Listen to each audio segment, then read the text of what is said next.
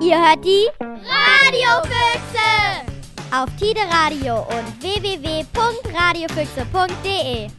Das Kinderradio aus Hamburg. Von uns für euch. Hallo, wir sind Marie und Emilia von den Radiofüchsen. Wir haben heute eine Schriftstellerin zu Gast. Sie hat dieses Jahr das Buch Die besten Weltuntergänge veröffentlicht. Willst du dich einmal selbst vorstellen? Sehr gerne. Also ich bin Andrea Paluch. Ich schreibe Bücher für Erwachsene und Kinder und Jugendliche und das Buch, über das wir heute sprechen, ist ein Bilderbuch. Es ist ein Buch für, also eigentlich für jede Altersgruppe, kann man sagen. Und kannst du einmal erklären, worum es genau in deinem Buch geht? In dem Buch geht es darum, sich vorzustellen, wie die Welt in der Zukunft aussehen könnte. Also es gibt verschiedene Visionen davon, wie die Zukunft ist und es gibt positive. Also man kann sich ja alles vorstellen. Die Fantasie ist ja frei. Man darf alles im Kopf. Es gibt aber auch welche, die sind ein bisschen beängstigend und negativ, würde ich sagen. Und das sind halt die, die einem auch medial eigentlich eher so nahegelegt werden. Ähm, ich habe dann immer so ein bisschen überlegt, was wäre, wenn zum Beispiel es kein Wasser mehr gibt. Habe dann so einen Text dazu geschrieben und Annabelle von Sperber, die von Beruf Illustratorin ist, also eine gute Zeichnerin, die hat dann ein großes Bild dazu gemalt. Und davon haben wir verschiedene Fassungen, also verschiedene Versionen einer Zukunft, einer möglichen. Gab es irgendeinen bestimmten Punkt, an dem du dich für das Buch entschieden hast, oder hat sich die Idee mehr so über einen längeren Zeitraum entwickelt? Die Idee kam gar nicht von mir, sondern die kam von unserer Verlegerin. Also das Buch ist in einem Verlag erschienen, der heißt Klett Kinderbuchverlag. Und die Frau, die den Verlag hat, die hat gesagt, ich möchte gerne ein Buch, das von der Zukunft handelt. Ein Bilderbuch. Und dann hat sie mich gefragt, ob ich mir das ausdenken kann. Und dann hat sie jemanden gesucht, der das malen kann, was ich mir ausgedacht habe. also es war im Grunde eine Dreierarbeit, kann man sagen. Wenn du schreibst, gibt es dann irgendwem, dem du deine Geschichten als allererstes vorliest? Bei diesem Buch war das äh, tatsächlich die Verlegerin. Die hat das als erstes bekommen und immer gleich gesagt, was sie fand. Und die hat es sogar auch einer Gruppe von Kindern immer vorgelegt und die haben dann eine richtige Kritik geübt. Also das war richtig hilfreich für uns. In dem Buch gibt es ja sieben Charaktere, die in den Geschichten immer wieder auftauchen. Ähm, basieren die auf irgendwelchen bestimmten realen Personen oder sind sie selbst ausgedacht? Nee, die sind ausgedacht. Also es ist halt eine Familie mit drei Kindern, einer Oma und einem Hund. Und wir wollten ja schon gerne halt, dass jedes Alter irgendwie so ein bisschen vorkommt. Und dann haben wir halt uns eine Familie ausgedacht, wie sie sein könnte.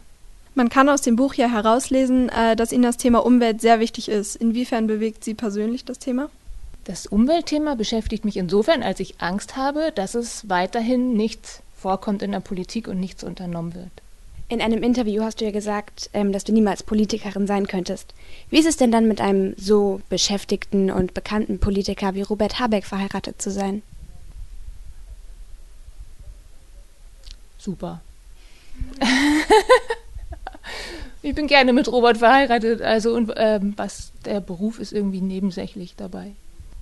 Die achte Geschichte, die Viruspandemie, ist ja sehr offensichtlich eine Anspielung auf Corona. Hat es dir geholfen, während der Pandemie so frei darüber zu schreiben? Ähnlicherweise hat die Pandemie uns erst auf diese Idee gebracht.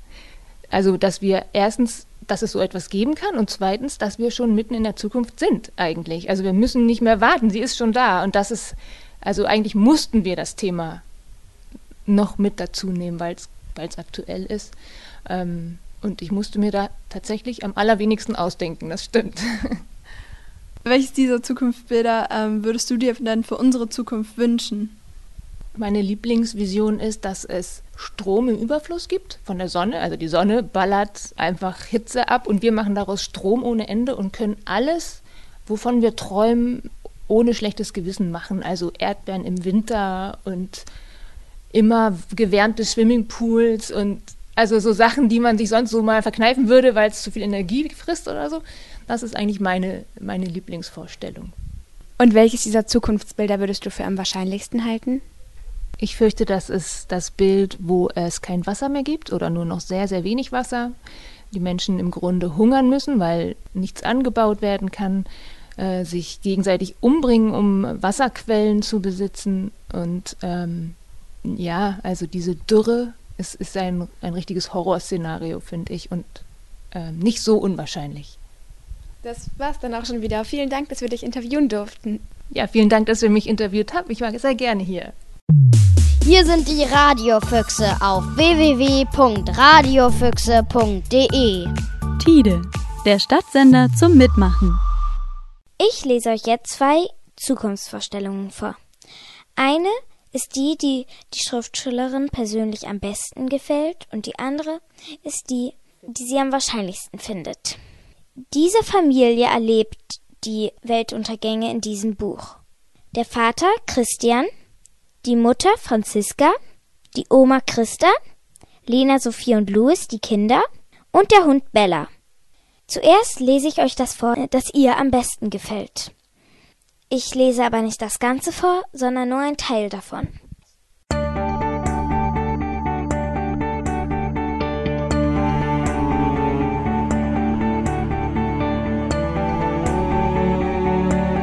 Zurück zur Natur.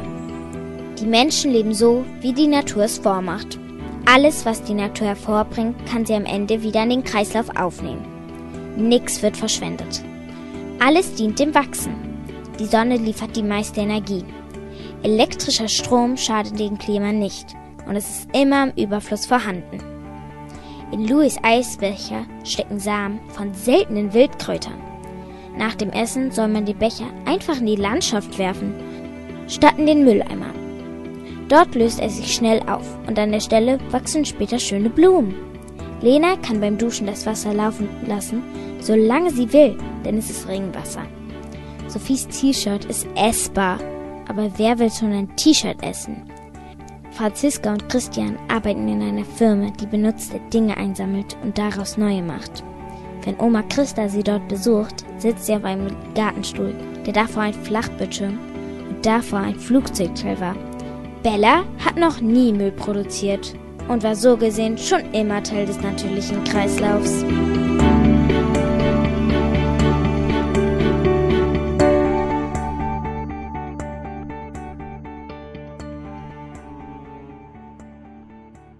Jetzt lese ich euch die Zukunftsvorstellung vor, die sie am wahrscheinlichsten findet.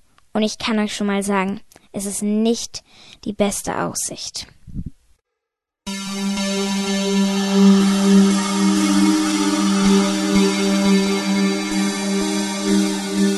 Zeitalter der Dürre.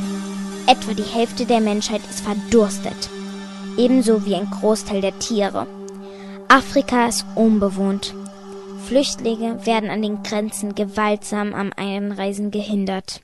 Die Grenzzäune sind gesäumt von den Leichen der Verdursteten.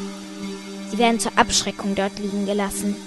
Stauseen und Quellen werden von bewaffneten Gangs bewacht, die das Wasser teuer verkaufen. Die Reise dorthin ist gefährlich, denn es gibt viele Straßenräuber. Es herrscht das Recht des Stärkeren. Das Essen besteht aus Wurzeln, Moosen, Insekten und Mineralien aus Stein. Ganz selten wird ein Huhn geschlachtet. Alle haben ständig Hunger und Durst. Wenn es mal regnet, würden die Menschen am liebsten im Regen tanzen. Aber niemand hat Zeit. Alle müssen hektisch dafür sorgen, dass so viel Wasser wie möglich aufgefangen wird. Doch meistens scheint nur die heiße, unerbittliche Sonne. Christian hat neben sein Haus einen tiefen Brunnen gegraben, aus dem Wasser mit einem kleinen Windrad hochgepumpt wird. Es reicht gerade als Trinkwasser für die Familie. Und Franziska und Christian unterrichten ihre Kinder zu Hause. Sie lernen nicht nur lesen, schreiben und rechnen, sondern auch selbst verteidigen, konstruieren und improvisieren. Das Windrad für den Brunnen etwa haben sie selbst entworfen und aus Schrott zusammengebaut. Oma Christa liegt geschwächt im schattigen Haus. Bella hat sich hechelnd unter den Tisch verkrochen und will nicht draußen die staubige Luft.